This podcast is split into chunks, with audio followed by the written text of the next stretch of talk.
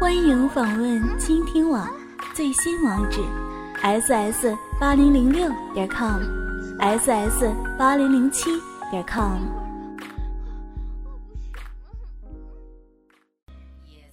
通常来说呢，一提到性行为，人们马上就会想到阴茎插入阴道的标准化的性交。但是今天要深入探讨的是没有插入过程的性行为。希望用今天的这一期节目，可以改变大家的性观念，并且丰富大家的性生活。无论是男人还是女人，都有性功能失常的时候。有时候是暂时的，而有时候是长久的。最严重的性功能障碍是男性截瘫所导致的完全的性的勃起功能障碍。随着身体衰老和体力下降，性功能也在不断的减退。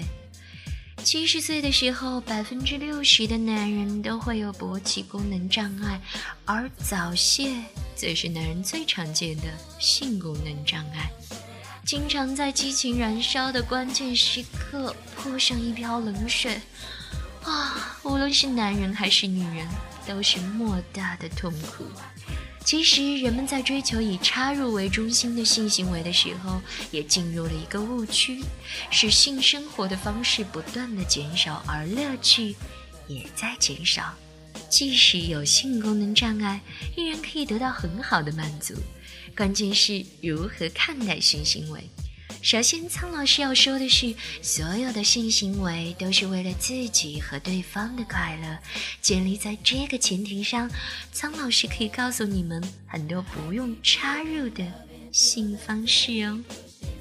首先，第一个就是发挥代偿作用。一些有着严重性功能障碍的人，比如说截瘫的病人，他们有一些已经失去了生殖器的感觉。可是他们可以通过接吻和口交，使口唇高度充血，达到类似性高潮一样的反应，这就是代偿作用。苍老师一再的强调，皮肤和大脑就是最大的性器官，因此有的人没有插入式的性交，可是他们相互口交却可以达到非常完美的程度。第二点。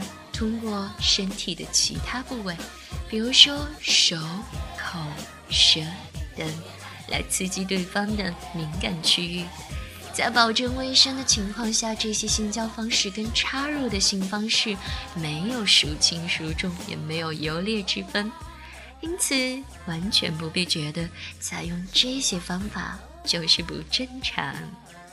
第三点就是性用品。性用品的作用不必多说了，使用最多的应该就是假阴茎。对于达不到性高潮的女人，往往可以通过假阴茎诱发出性高潮哦。最后要说的就是性行为语言，语言在性感受方面的作用是很惊人的，但是我们总是忽略它。有研究表明，说脏话或者骂人其实是具有性刺激的作用，好像是用调味品来调剂爱爱的生活。性生活的语言需要创造，完全可以自己编一些暗语或者密码来传达其他人不能理解的性信息，这样同样可以产生性快感。总之呢，只要克服了自卑感，转变了观念。没有插入的新生活依然是美好浪漫的。其实这是更高层次上的精神享受哦。没有怀孕的负担，没有性传播疾病的危害，不受身体状况的影响。没有插入的性生活就像是一片没有开垦的处女地，等待有心人去耕耘。有一份耕耘，就有一份收获。苍老师衷心的祝愿有心人都可以快乐。幸福。今天苍老师要说的是关于女人的性欲黄金期。女人的性欲是不是跟年龄有很大的关系呢？是不是青春年少就一定会热情奔放，而年过六十性生活就索然无味了呢？苍老师今天就一一为你解答。通常在女人十五岁之前呢，她们对于性的态度是很奇怪的。她们的言语上会很开放，可是内心却依然有着少女的情怀。她们可能会挑逗自己的男朋友，但是只是希望他可以更温柔一些，在等待真正的爱情。因此，她们很少会滥交。而在十五到二十岁之间，这个时候的女人开始了对于性的探索，并且对于自己的外表有了更高的要求。不少人第一次节食减肥就是从这个时候开始的。这个时候，女性的魅力是青春的、热情的，但是也是容易流逝的。宁愿跟男友保持友好关系，也不想随便的奉献自己。而到了二十岁到三十岁，这个时候可是女人寻找性伴侣的黄金时期，也是一生当中最多异性朋友的阶段哦。可惜，这并不是性生活美好的时期，而是正值事业上的奋斗期。三十到四十岁，这个时候才是女人性生活上的黄金时间。他们的经验很多，也有了特别的情趣，对于时间的流逝格外的有感觉，因此更加的珍惜每次的快乐。他们懂得散发自己的魅力，所以自信心非常的强。这个时候的女人是特别吸引男人的。接下来要说的是四十岁到五十岁。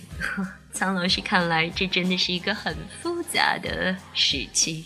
一些女人这个时候对于性失去了兴趣，而另外一些女人不再要求男人强求什么承诺，一切都以快乐为主。